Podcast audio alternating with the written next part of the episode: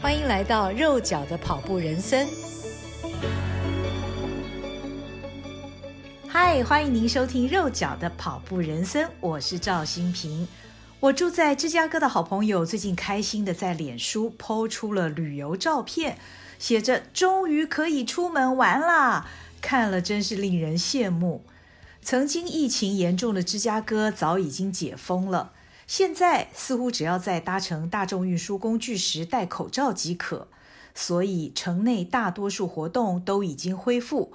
整个美国看起来状况似乎也不错，已经可以办演唱会，也恢复了教会的聚会，人们到户外旅游、购物，自由度大解放。真希望台湾也能早日恢复正常生活。看到好朋友贴出来的旅游照片，让我分外怀念疫情爆发前，二零一九年十月的芝加哥马。这个马拉松我也是幸运中签，获得参赛名额。芝加哥是一个很美丽的城市，过去在美国念书时，我就曾经造访过几次。但是真正体会它的美、痛快的玩，是在这一次跑芝加哥马，整整在那儿待了十一天。非常过瘾。我建议日后想跑芝加哥马的朋友，住宿一定要选择在市中心，距离起终点的 Grand Park，也就是格兰特公园比较近的地方。因为比赛当天都会进行大规模的交通管制，如果住市中心，只要步行即可，非常方便。除此之外，市中心可以逛的地方太多了。光是起跑的 Grand Park 旁边还有千禧公园、芝加哥美术馆、密西根湖畔等等。住在市中心，用你的双腿就可以饱览很多知名景点。众所周知，芝加哥以美丽的天际线闻名，它的城市风貌主要由市中心雄伟又有格调的摩天大楼和密西根湖构成。你可以来一趟建筑之旅。仔细品味他们的历史渊源和建筑风格，也可以搭乘游船，聆听船上的专人解说，欣赏一栋接着一栋的华丽高楼。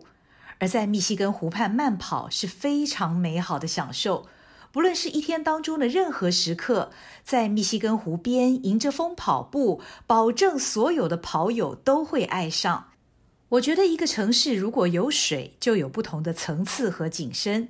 芝加哥就是这样的一个城市。如果你在市中心的密西根大道的高楼餐厅用餐，俯瞰密西根湖和周边景致，会看很久很久都看不腻。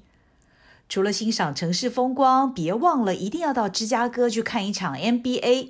我这次就到 United Center 去看了一场芝加哥公牛对亚特兰大老鹰队。整场比赛已经不只是精彩绝伦的球赛而已。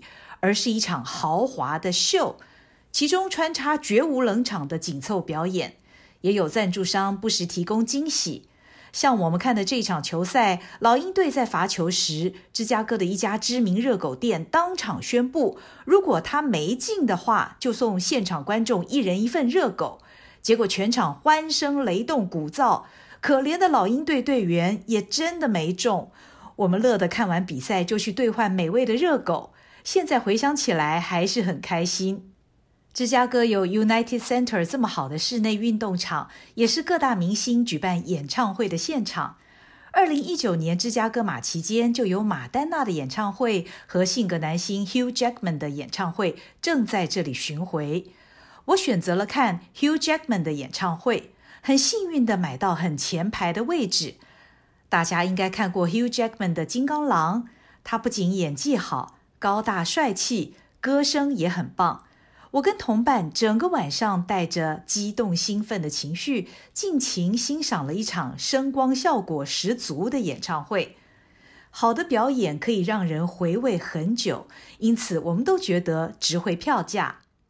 在 United Center 欣赏球赛和演唱会的同时，不禁勾起了我许多年以前在当记者时曾经在这儿采访过美国民主党大会的回忆。当时见识了美国总统候选人的竞选大阵仗和各大媒体的大主播风采，其中我居然看到了偶像 ABC 主播 Peter Jennings 本人，真的是兴奋到不行啊！时间过得真快，很感谢自己仍然能够健康平安地再访芝加哥。芝加哥实在太好玩了，以至于我在赛前最高一天曾经走了两万七千多步，实在是很夸张。讲了这么多，赶快进入今天的主题——芝加哥马。二零二一的芝加哥马拉松已经决定在十月十号举行，这是一场规模很大的赛事。每年大约有四万多人参加。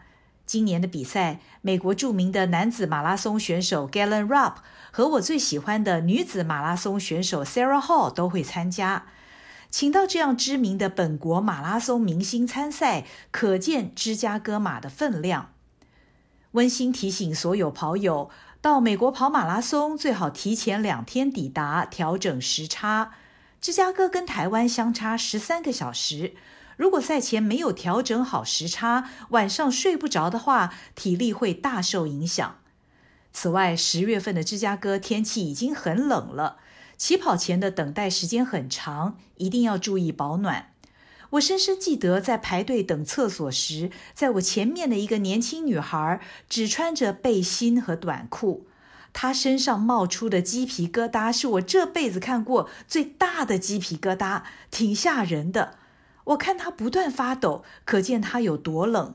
如果我有多余的衣服，一定会给他穿。至于我自己，是特别套了一件透明轻便雨衣在跑衣外面防寒，也特别戴了双薄手套。雨衣和手套都可以在起跑之后，身体热了丢弃，或者是折起来放在口袋里，以备不时之需。这些装备是我跑过四场国外马拉松的经验。由于芝加哥的摩天大楼太多，所以跑步时 GPS 超级不准，抓不到正确的速度。再加上天气寒冷，起跑时往往会冲太快，所以一定要记得控制速度，用体感来配速。这次我跑完，看到总里程数超过四十三公里，全程配速都有点奇怪，就是因为 GPS 受到大楼干扰，无法很准确的原因。另外，芝加哥虽然是大城市，但是马路并不平整，赛道也会经过几座桥，桥面因为材质的关系，也会造成中间有空洞或不平整。跑步时一定要特别注意。因此，在正式比赛前，参加前一天的五 K 跑很重要，可以先熟悉冷空气下的跑感和路面的感觉。这种赛前小跑的活动通常非常欢乐。看到来自于世界各地的跑者，大家以轻松的心情在跑全马以前先牛刀小试一番，边跑边自拍边欣赏风光。二零一九年赛前五 K 跑的完赛礼是一顶漂亮的毛线帽，非常实用。领到这么棒的礼物，都让跑者开心不已。正式比赛当天，气温虽低，但是很晴朗，全程非常享受。不论跑到任何一个区域，都可以见到加油的民众夹道欢迎，各式表演团体在赛道旁卖力地为跑者打气。不过补给站的补给都很简单，大多只有水和能量胶和一点点水果，所以自己要携带足够的补给品。我觉得跑海外马，既然是从大老远飞来，就该尽情享受这场马拉松的氛围，好好欣赏赛道风光和人们的热情。成绩倒是其次，不过跑全马真的是很耗体力，跑到最后仍然要靠意志力支撑。当最后的路段又跑回市中心时，看到眼前的摩天大楼，听到路边加油声越来越激昂，鼓励着跑者快到了，one more mile，就会刺激肾上腺素加速分泌，脚步也会加快了起来。跑马拉松最迷人之处就是，虽然同样都是四十二点一九五公里，但是每一次会发生什么事，你都不知道。每一次的感觉也都不相同。这次我和同伴都非常任性的穿着前两天才在当地 Nike 旗舰店买的全新上市荧光粉红色的 Next Percent 参赛，因为它实在是太炫太美了，不赶快拿出来穿，对不起自己。结果啊，没想到我的鞋有点太紧，完赛之后两个大脚趾都 O 塞了。大概将近一年的时间，我的指甲才完全长好。可是只要一看到漂亮的完赛奖牌，就觉得一切都值得。实在太想念出国跑马了。今年芝加哥马在十月十号举行，波马在十月十一号，纽约马在十一月七号，柏林马最早在九月二十六号，日期都已经确定了。拥有参赛资格的台湾跑者能不能如愿出国跑呢？让我们祈祷疫苗赶快来，疫情早日退散。现在这段时间，就让我们保养身体，维持心肺功能和肌力。当我们又可以外出跑步时，一定会更强。肉脚的跑步人生，我们下回空中见喽！谢谢收听，请继续关注好好听 FM，并分享给您的好朋友。